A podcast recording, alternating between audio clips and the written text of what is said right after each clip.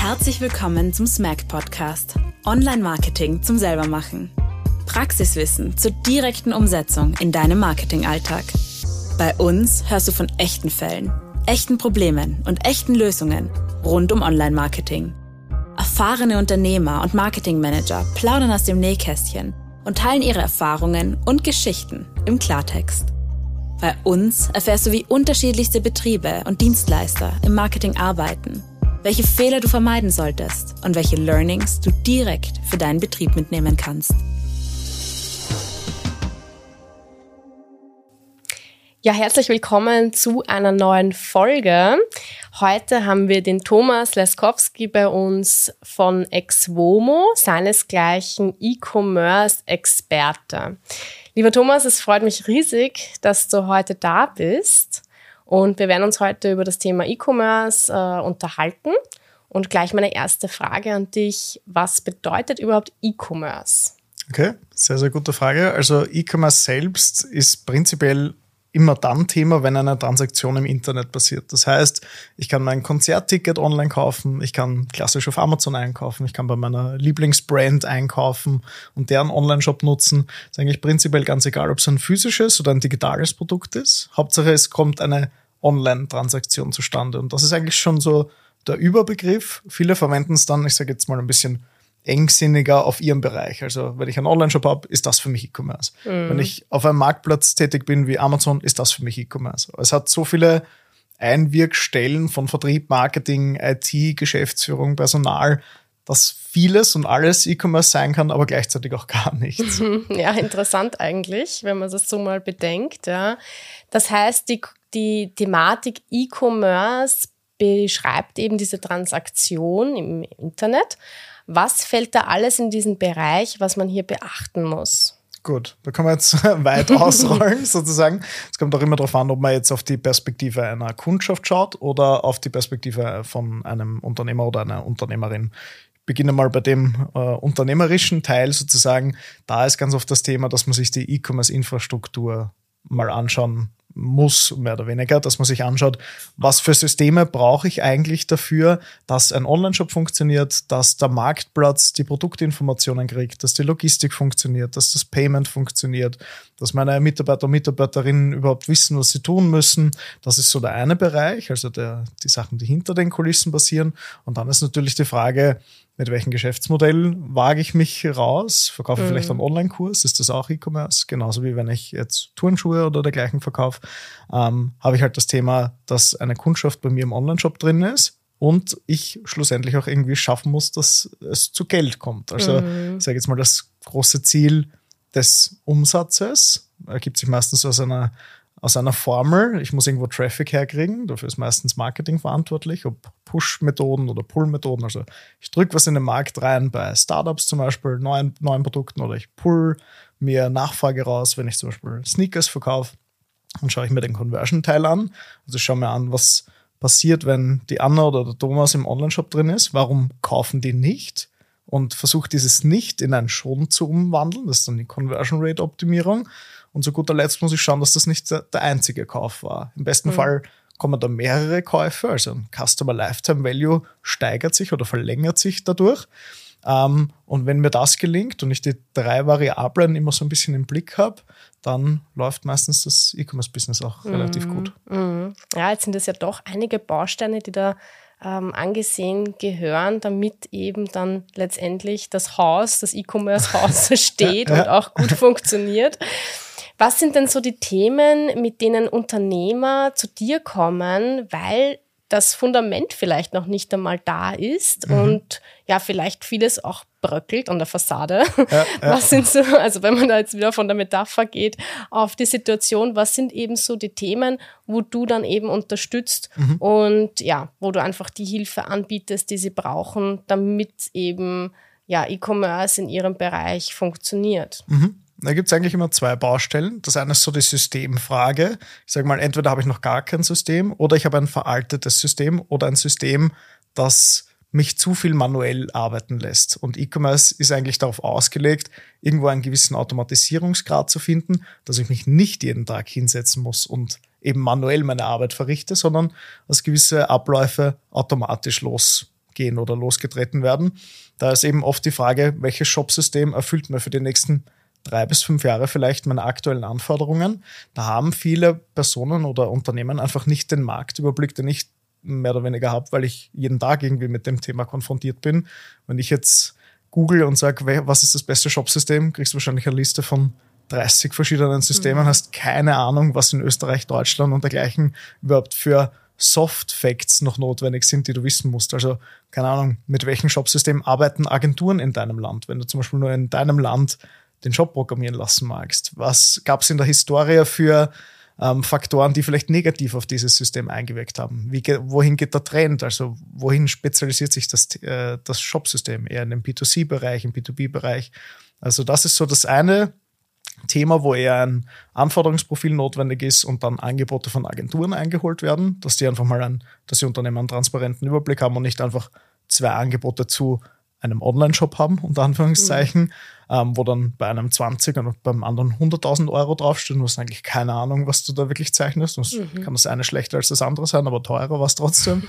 ähm, und das zweite ist die Schönheitschirurgie des Online-Shops, sage ich jetzt mal. Mhm. Also das ist dieser, der Moment, wo Unternehmen ähm, entweder zu lange nicht mehr den Blick von außen bekommen haben oder einfach total betriebsblind werden. Also ich habe heute erst ein Telefonat gehabt, wo das Thema war, irgendwie muss man Struktur in dieses Chaos reinbekommen. Die Person sagt, das gehört verbessert, die Person sagt, das gehört verbessert. Die Kunden wünschen sich das und das und irgendwann sitzt du als Manager oder Managerin da und denkst dir, ich habe keine Ahnung, wann mhm. ich was mhm. machen soll. Immer wenn ich eines fertig habe, ist das andere wieder hinnig, mehr oder mhm. weniger. Und da schreibe ich einen Maßnahmenplan, um den Unternehmen wieder eine Struktur zu geben. Also ich priorisiere, was wirklich kritisch für sie notwendig ist. Sie können es dann noch AB testen und dergleichen mit verschiedensten Methoden.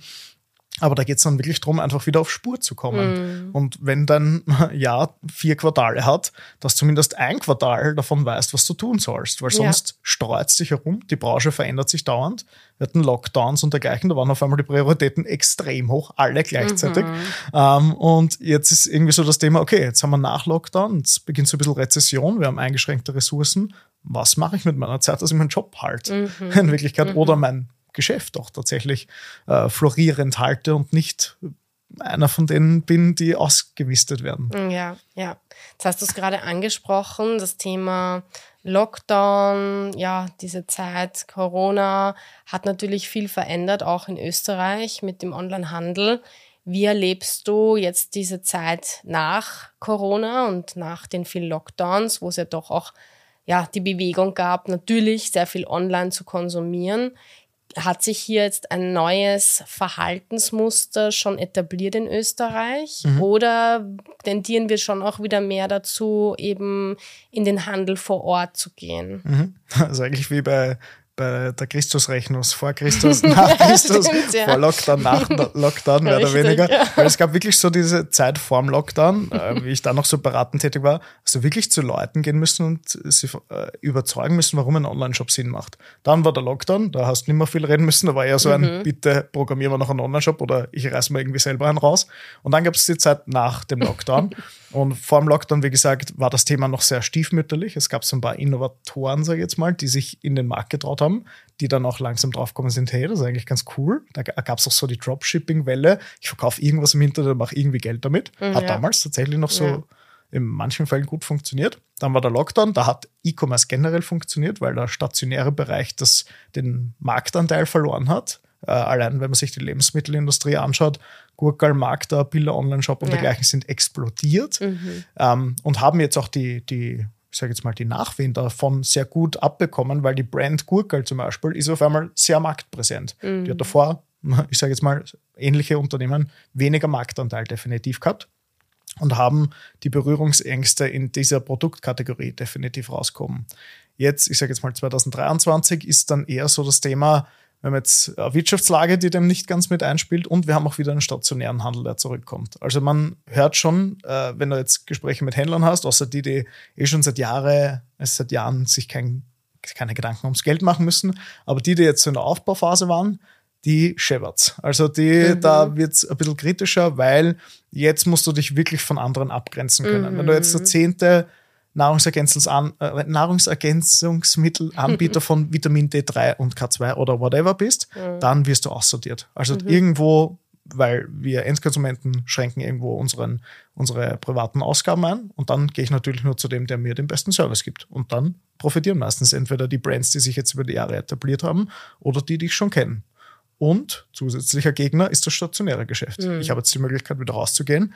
Ich habe so subjektiv ein bisschen den Eindruck, dass nach dem Lockdown generell so dieses, ich muss reisen, ich muss raus, ich muss, ja. keine Ahnung, ich will das nicht nochmal, mhm. ähm, viel stärker ist und dadurch rennt halt auch viel mehr Budget in stationäres, reales mhm. Leben.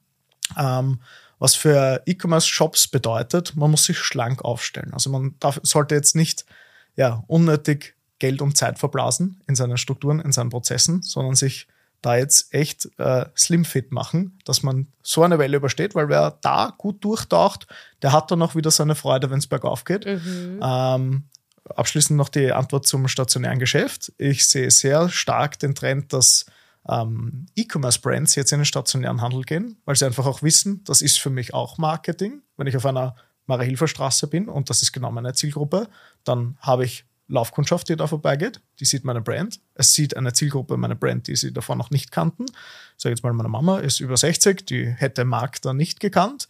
Wenn sie jetzt in Wien da durchspazieren würde, dann kennt sie Magda. Und mhm. das ist eine Zielgruppe, die jetzt das Geld hat, das die E-Commerce-Brands brauchen würden. Mhm. Ähm, und damit einen ganz neuen Marktauf, äh, Marktauftritt mehr oder weniger schaffen. Da gibt es auch coole Geschichten von MyMüsli, dass die eigentlich immer nur Müsli online verkauft haben und dann in die Städte gegangen sind. Und dann haben sie gesehen, dass in den Städten, wo sie sind, auch die E-Commerce-Sales in die Höhe gehen. Ja. Und das ist so, es korreliert und es ist sicher ein guter Moment gerade für Brands, die finanziell gut abgesichert sind, äh, jetzt in dem Bereich tätig zu werden. Aber ja, ich sage jetzt mal, es ist nicht die rosigste Zeit. Es ist eine mhm. Zeit, wo man nicht vom Luxus der E-Commerce-Welle befördert wird, sondern ja. mal was hacken darf. Ja, ja, Sehr ja. provokativ ausgedrückt. Ja, stimmt. Ja. Voll. Ja.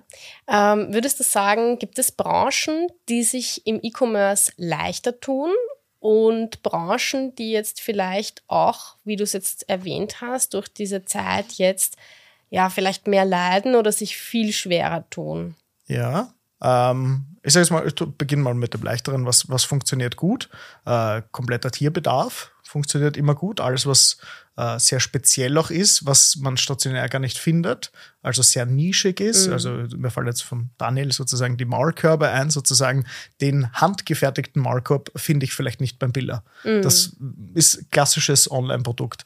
Was auch gut funktioniert, ist einfach ein, ich sage jetzt mal die klassischen Nahrungsergänzungsmittel, Proteinpulver und dergleichen in verschiedensten Geschmackssorten, in allen möglichen Farben, die es gerade gibt, weil es kommt der Drehung rein. Ich weiß genau, wann die Person wieder bestellen wird ungefähr, weil ich weiß, ein Kilo Proteinpulver bei einem durchschnittlichen Athleten ist nach einem Monat verbraucht. In dem Monat geht ein Newsletter raus. Ah, zufällig haben wir Rabattaktion. Zack, ja. neu bestellt. Warenkorbwert in die Höhe schrauben.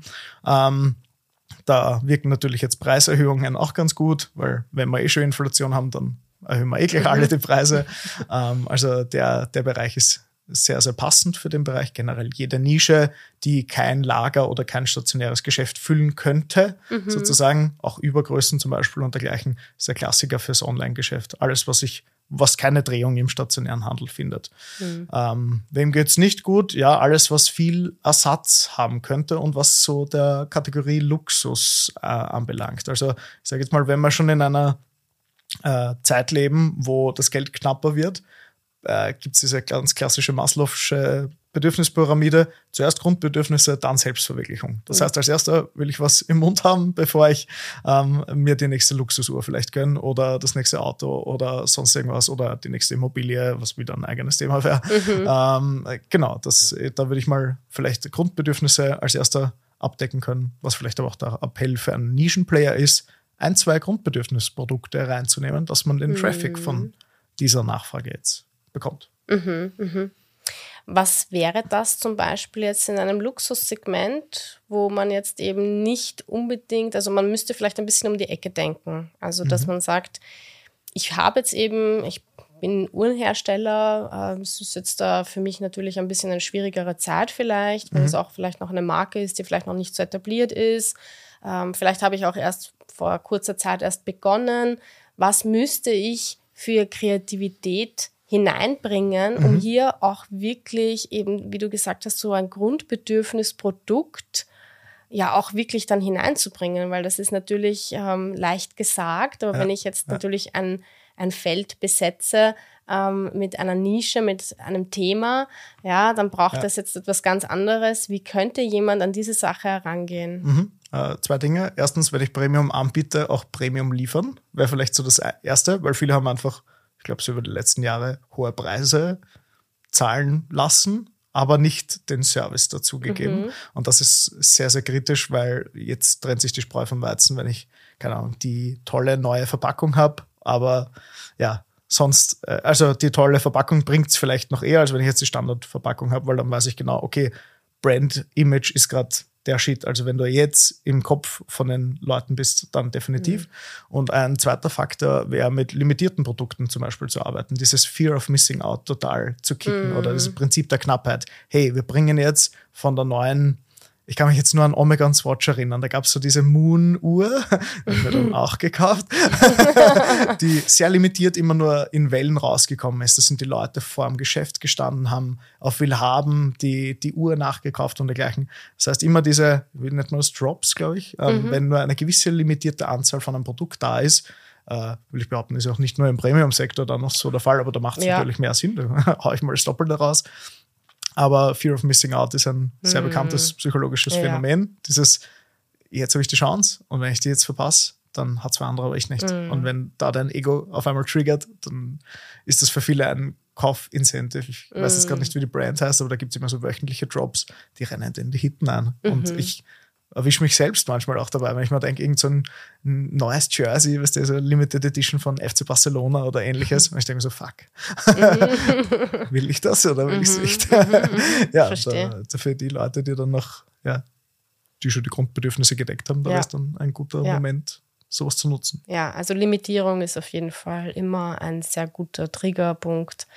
Und was würdest du jetzt jemanden raten, der überlegt, er möchte mit einem Online-Shop starten? Er steht wirklich mhm. bei Null, ähm, hat vielleicht eben schon mal Grundideen und hat eben auch ein Business Case auch dahinter, aber hat eben noch überhaupt keine Substanz. Also es fehlt mhm. an allen Ecken und Enden. Wie startet man in dieses Thema hinein, sodass man auch wirklich einen guten Start hinlegt?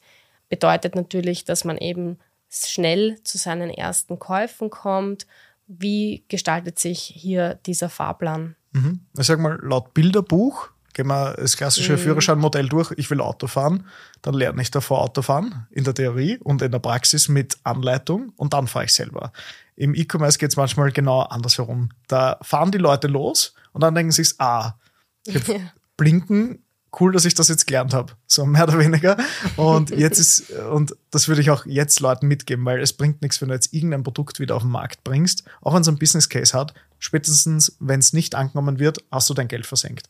Das heißt, ähm, ich würde die Erwartungshaltung einmal richtig trimmen. Also wenn ich weiß, okay, ich, ich will damit die Weltherrschaft haben, dann brauchst du auch Weltherrschaftseinstellungen. Dann darfst nicht dein Backerl selber picken am Be zu Beginn, sondern du denkst gleich groß. Du schickst das zu einem Logistiker und lass den backen, weil du weißt, deine Stunde ist viel mehr wert.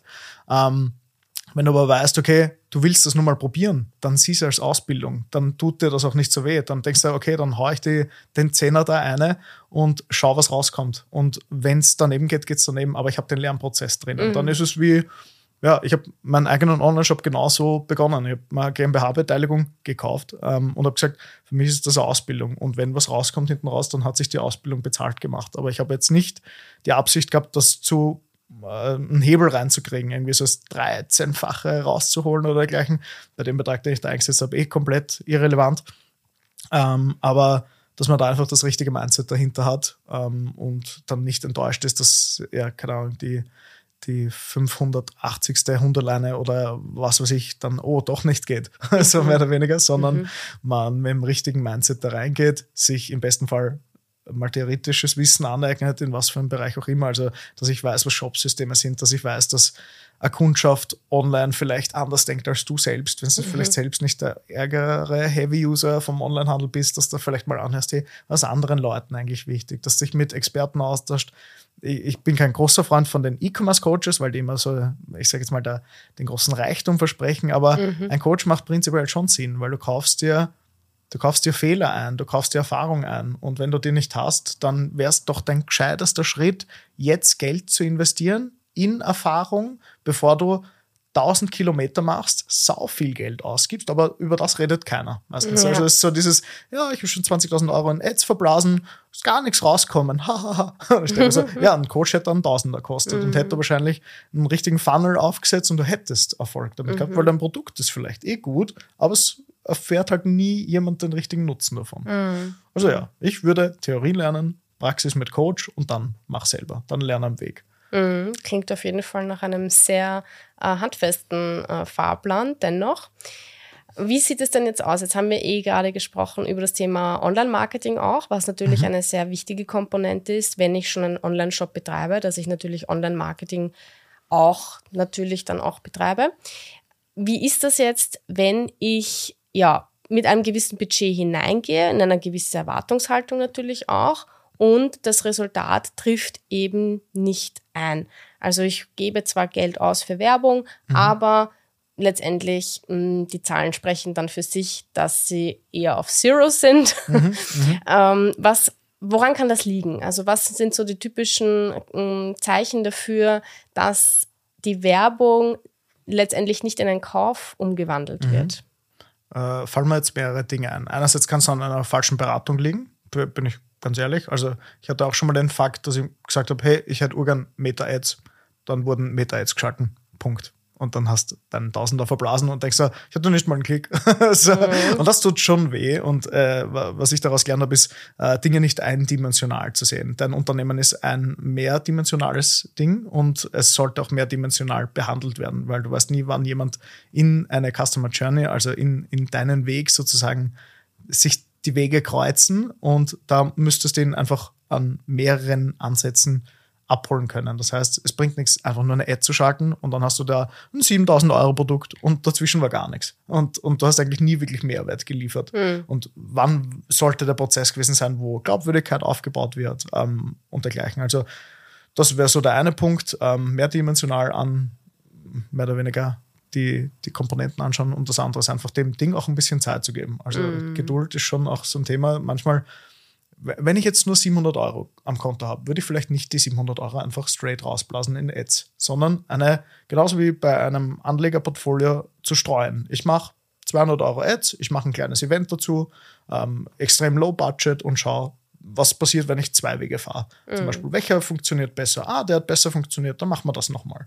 Mm. Ähm, aber wenn ich mich strikt nur auf eins einschieße und das funktioniert nicht und dann sage, hey, für mich funktioniert Marketing nicht, Bullshit, es funktioniert jedes Marketing. Du musst nur deinen Weg finden, der zu deiner Zielgruppe passt wenn ich äh, Instagram-Ads rausblase, hey, cool, mein E-Commerce-Führerschein verspricht dir ur viel Geld, ja, dann bist du dieser Coach, ja, genau. der, der, der, der dich nicht, äh, die, die ich vielleicht vorhin ein bisschen anders angeteasert habe. Ähm, anders ist es natürlich, wenn ich sage, hey, liebe LinkedIn-Community, kommt mal auf mein Event, nehmt Leute mit, passt. Und dann kommen die Leute aufs Event, auf einmal beginnt der Glaubwürdigkeit. Es wird offline mit online gemischt, es kommt zu einer Customer Journey, bevor Leute überhaupt mal Geld bei dir ausgeben. In einer Zeit, wo das Geld eh knapper ist, brauchst du einfach mehrere Kontaktpunkte, brauchst du Glaubwürdigkeit.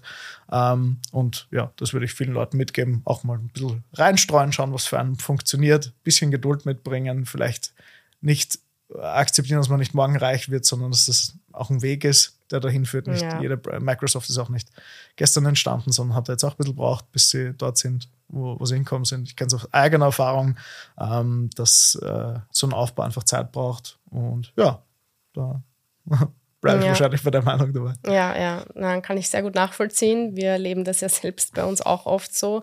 Die Erwartungshaltungen sind oft sehr groß, wenn man Werbung startet. Ja. Aber es sind einfach sehr, sehr viele Bausteine, die dazugehören, die zusammenpassen müssen, wie ein Puzzlestück, ähm, wo sich dann einfach ein Bild dann erst erschließt für nämlich den Kunden. Mhm. Und wenn du das nicht berücksichtigst, dann kannst du super Werbung schalten, aber wenn der Weg dahinter auch nicht passt und nicht abholt, dann wird es dir gerade in der heutigen Zeit immer schwieriger fallen. Ja natürlich äh, Kunden daraus zu gewinnen, ja? ja? weil wie wir schon gesprochen haben, ja, es ist alles wird nischiger, alles wird konkreter ja. und der Kunde will genau wissen, welcher Mehrwert steckt für ihn dahinter und die Vergleichsangebote sind viel viel größer als früher, ja, das ist einfach Fakt. Schauen wir uns auch mal ein bisschen so deine Situation an. Du hast mhm. ja eben den E-Commerce Führerschein was genau ist das überhaupt? Mhm. Ähm, was kann man da ja von dir bekommen? Und wie war dein Weg dorthin, dass du diesen E-Commerce-Führerschein mhm. ähm, ja, gegründet oder in die Welt gesetzt hast? Ja. Okay, beginne ich vielleicht beim, beim letzten. Ich habe 2017 mhm. in der Branche begonnen, bei der Unternehmensberatung, damals A-Commerce gibt es jetzt nicht mehr, ähm, und habe dort schon unter, äh, Unternehmen beraten dürfen. Wir haben dort schon Events gemacht und ich habe im Zuge dessen meinen ersten Lehrauftrag bekommen für E-Commerce 2019. Das war komplett dubios, weil wer redet über, wer bringt 2019 schon irgendwem E-Commerce bei? Und das hat mir so taugt, weil ich vor zehn Jahren nach der Schule schon gesagt habe, ich wäre urgern Lehrer. Aber mich hat dieses Schulsystem total abgeschreckt. Dieses, ich habe meine vier Jahre, meine vier Jahre Rechnungswesen, eh cool, aber hm. es verändert sich nichts. Äh, Aufwand verbuchen bleibt Aufwand verbuchen. Das wird sich auch nicht mehr ändern. Und das heißt auch die Variabilität, in der wie ich unterrichte, kann sich nur marginal unterscheiden. Dann hatte ich mehrere Lehraufträge, dann hatte ich mein eigenes Startup mit Shopee, eigener Online-Shop, das heißt so wirklich ganz nah praxisintensiv gelernt, nicht nur beraten, sondern auch wirklich selbst mal angewendet, selbst Geld verbrannt, all die Schmerzen, die ich eigentlich anderen aus denen ich anderen raushelfe, einfach mal selbst durchgelebt. Ähm, genau, dann war diese Zeit vorbei. Wir haben das Unternehmen verkauft, sehr positiv. Also das war, da bin ich sehr, sehr dankbar für den Weg. Damals wurde auch das Unternehmen, wo ich gearbeitet habe, verkauft und dann war für mich so die große Frage, hm, was mache ich jetzt?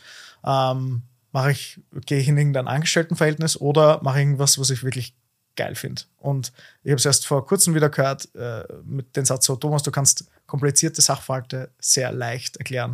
Und man dachte, fuck, das nehme ich. Das ist richtig ja. cool. Ähm, und ich habe immer wieder vorgetragen und Lektorate gehabt und dergleichen. Und das war so erfüllend für mich. Und ich habe mir immer nach dem Kurs gedacht, urschade, dass das jetzt acht Leute gehört haben. Aber eigentlich nicht die Leute, die es sonst doch lernen wollen. Und ich habe gedacht, warum gibt es eigentlich keine Online-Akademie dafür, dass ich einfach mal Basiswissen, also wenn ich jetzt sage, wir, wir, haben gerade gesagt, wie das perfekte Szenario wäre mit der Theorie, Praxis mhm. etc., dass ich das mal für eine Zielgruppe freischaltet, die vielleicht nicht bei äh, Lehrinstituten sitzen kann, die Zeit unflexibel sind. Ich sage jetzt mal klassisch meine Schwester, drei Kinder, die kann untertags jetzt nicht zu einem Kurs und mhm. sich dann einen Intensivworkshop reinsetzen, weil da muss schon, da müssen schon alle drei Kinder gleichzeitig gesund sein, keiner darf krank sein und dergleichen. Ähm, und die war, die hat meinen Führerschein gemacht und hat gesagt, das ist so cool, brauch mehr. Und ich habe gedacht so, okay, cool, ich mache schon was. Und dadurch ist der Basiskurs entstanden eigentlich mit dem Need, den Grundwasserspiegel für die zukünftigen E-Commerce-Manager und Managerinnen von morgen eigentlich zu schaffen, ob das jetzt Gründer oder Mitarbeiter oder whatever sind oder Agenturen, die sich dadurch angesprochen fühlen und sagen, hey, endlich müssen meine Leute nicht mehr am Kunden lernen, sondern sie hören einmal davor, was für Shopsysteme es gibt. Mhm. Ähm, hat ganz, ganz viele Türen geöffnet, viele, die ich gar nicht auf meinem Businessplan drauf hatte, wie eben das Agenturthema, weil ich eigentlich für Gründer von Online-Shops gebaut habe, aber mhm. wie zuerst schon gesagt, die hauen sich lieber manchmal gleich gern ins Wasser, also direkt ins Wasser rein. Ähm, ja, genau. Und dann ist es zum Führerschein gekommen. Ich war damals noch sehr am Anfang meiner unternehmerischen Story und hab, war auch noch, wie du jetzt gesagt hast, mit äh, Budget sehr äh, zurückhaltend. habe ich gesagt, ja, cool, whatever, mache ich halt wieder Events, dann sind Events entstanden, Events geplant, ja. Und jetzt spielt das eine ins andere, die, weil wir jetzt erst gerade gesagt haben, mehrdimensional auf mehrere Kanäle setzen. Die Leute hören meine Events, die Leute hören meinen Podcast, dann finden sie vielleicht irgendwie zum Führerschein, dann wird nebenbei noch Werbung ausgespielt. Also es ist schon so ein, ja, das, das Becken kommt durch mehrere Strömungen zusammen. Mhm. Mhm.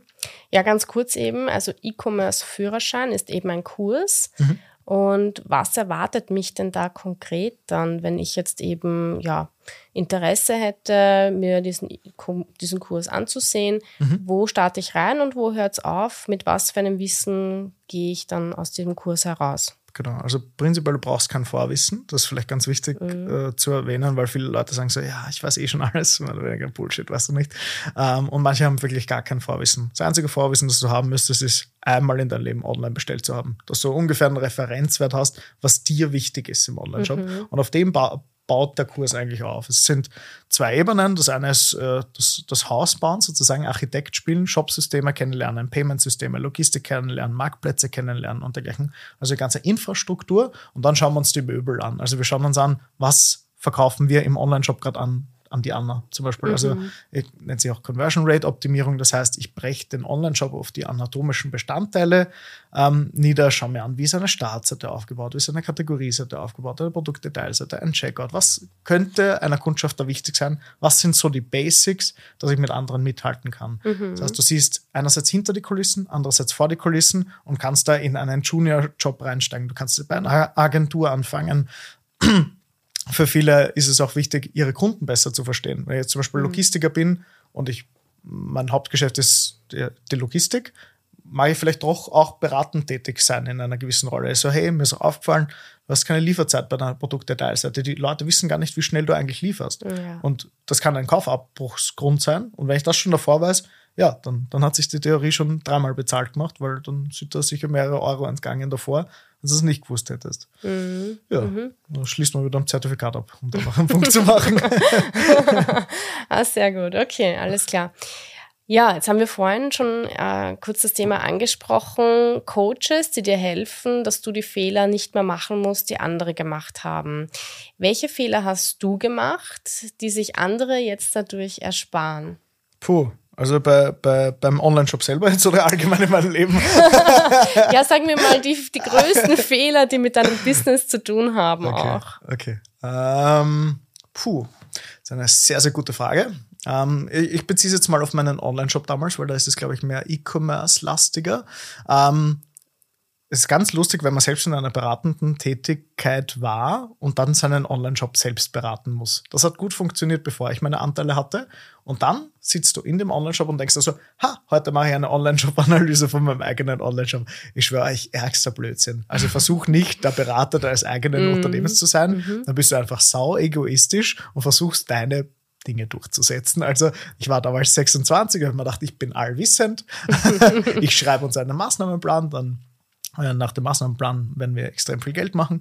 Ähm, ja, es hat schon gewirkt, aber ich habe einfach am, am Weg so viel mehr gelernt und das will ich den Leuten auch mitgeben. Also das war ein Fehler von mir, den Leuten wirklich zuzuhören, sein, sein eigenes Ego voll nach hinten zu setzen und, keine Ahnung, die Eier oder die Eierstöcke zu haben, Kunden anzurufen und zu sagen, hey, ähm, du hast bei uns bestellt, wir sind ein kleines Startup, ähm, was hat dir gut gefallen? Was hat dir mhm. schlecht gefallen? Wie bist du eigentlich zu uns gekommen? Also welche Marketing Aktivität hat dich eigentlich wirklich zu uns gebracht? Mhm. Hintergrund, hintergründig. Und wenn du nur fünf Bestellungen in der Woche oder im Monat hast, da, dann bringt der Google Analytics nichts nicht. Dann kannst du zwar anschauen, wie die fünf Leute irgendwo geklickt haben, aber du weißt gar nichts in ja. Wirklichkeit. Sondern es zählt wirklich das Gespräch und dieses Gespräch merken sich die Leute dann auch. Ähm, und diese Empathie für die Zielgruppe deines eigenen E-Commerce-Businesses zu haben, unglaublich wichtig. Mhm. Ich habe früher immer versucht, alle über einen Kamm zu scheren. Alle wollen eh dasselbe, ungefähr dieselben Kriterien. Aber nein, ist nicht so. Jede Zielgruppe tickt ein bisschen anders. Jede Zielgruppe hat gewisse Eigenschaften, die sie als wichtig oder als nicht wichtig empfinden.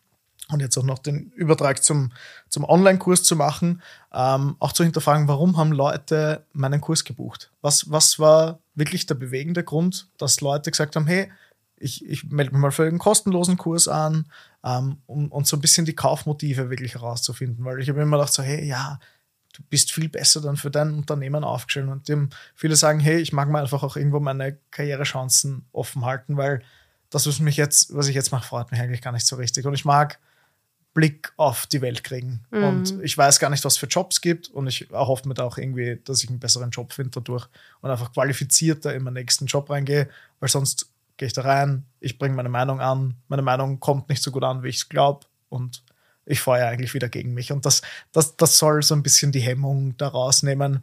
Also ja, ich glaube, Empathie für die Zielgruppe, ganz, ganz wichtiges Thema. Ja, würde ich, würde ich definitiv als mhm. Fehlerkultur mitgeben. Mhm. Als Lernpause. Ja, ja, sehr wichtige Learnings auch, die man sich da oft mitnehmen kann, die du wahrscheinlich heute auch in deinen eigenen Kursen oder auch wenn du Unternehmen berätst, sicher da ja diesen Mehrwert da mitgeben kannst. Ja, kommen wir auch noch zu dem Punkt, was war denn so dein größtes Highlight in den letzten Jahren, wo du vielleicht noch heute daraus schöpfen kannst von diesem Erlebnis, Ereignis mhm. oder was da passiert ist, wo du, wenn es mal nicht so gut läuft, mhm. ja, wo du vielleicht auch Kraft daraus okay. ziehen kannst. Jetzt gerade überlegt, wie viele ich Okay, es gibt viele, das ist sehr gut. Du kannst auch gerne mehr okay. erzählen. Okay. Also da, wo du sagst, wenn es mal nicht so gut läuft, da kannst du eben mhm. ähm, ja, Ressourcen einfach auf, also schöpfen mhm. von Vergangenem, wo du auch wirklich dich auch selbst anerkennen konntest für mhm. diese Leistung oder für das Erbrachte. Mhm. Ja, was fällt dir da so ein? Okay, zwei unternehmerische Erlebnisse, die mich äh, zu Tränen gerührt haben. Ähm, das erste war, ich wollte unternehmerisch tätig sein und einen E-Commerce-Führerschein oder eine E-Commerce-Ausbildung an den Markt bringen und habe es ewig lang nicht geschafft, muss ich ehrlich sagen. Also ich habe mich ewig lang verzettelt mit, ich mache doch einen anderen Lehrinhalt, bla bla bla. Mhm. Ich habe es ewig rausgeschoben, bis mal ein sehr, sehr guter Freund von mir gesagt hat, Herrst, wann bringst du endlich den Scheißkurs raus? Auf gut Deutsch, also sehr unge ja. uh, ungeschönt. Und ich so, ah, dachte so, ah, eigentlich hat er recht. und dann habe ich mir ein Datum gesetzt und zu dem Datum bin ich live gegangen und drei Tage später hat mein damaliger Chef, Props gehen raus und ich, ähm, drei Kurse von mir gekauft. Und da hatte ich kurz Pipi in den Augen, muss ich zugeben, weil da habe ich mir gedacht, fuck, das war eine Idee zu Beginn und jetzt ist es einfach ein Produkt und jetzt hat jemand für dieses Produkt Geld ausgegeben. Mhm. Und das mhm. war so ein Wow-Moment, wo ich auch unternehmerisch irgendwie verstanden habe, was Unternehmertum heißt. Mhm. Wenn du kein Produkt hast, kannst du nichts verkaufen. Mhm. Wenn es kein Angebot gibt, gibt es keine Nachfrage. Punkt. Mhm. Ähm, und wenn es Angebot gibt, kannst du zumindest die Möglichkeit haben, dass es Nachfrage gibt. Mhm. Und ich glaube, als Unternehmerin oder als Unternehmer musst du Produkte oder Werte schaffen oder Mehrwert schaffen. Und für gewisse Werte sind Leute auch bereit zu zahlen. Ähm, das zweite, was mich sehr bewegt hat, war mein erstes Event, was irgendwie so, wo ich mir dachte, ich habe eigentlich gar kein Geld, meinen Führerschein zu bewerben, machen wir halt ein Event. Und auf einmal waren da 60 Leute in einem Raum, die auf mich geschaut haben und ich, ich habe richtig gezittert. Ich hatte so Gänsehaut und war irgendwie so ein, war irgendwie so ein extrem surrealer Moment, wie ich dort gestanden bin, im Juni bei 30 Grad mit einem schwarzen Pullover. Man kann sich gerne das Foto anschauen. Mir war es sehr heiß zu der Zeit. Ähm, da habe ich überhaupt nicht erzählt, was abgeht. Also, und da, und da bin ich auch drauf gekommen, ich habe am Anfang gedacht, was ich Event machen, dass ich meinen Führerschein bewerben kann. Das war mein äh, ehrliches erstes Ziel. Und dann habe ich drauf gekommen, wie viel Mehrwert sowas bringen kann für die Leute, die vor Ort sind, was es für dich bringt, dass das ganz, dass es so viel anstößt. Du, du machst Fotos, die Fotos werden geteilt, du kriegst auf einmal eine Reichweite, mit der du nie gerechnet hättest. Also nie eindimensional auf Dinge runterschauen und mm. immer nur den mhm. einen Mehrwert anschauen, den es dir bringen könnte.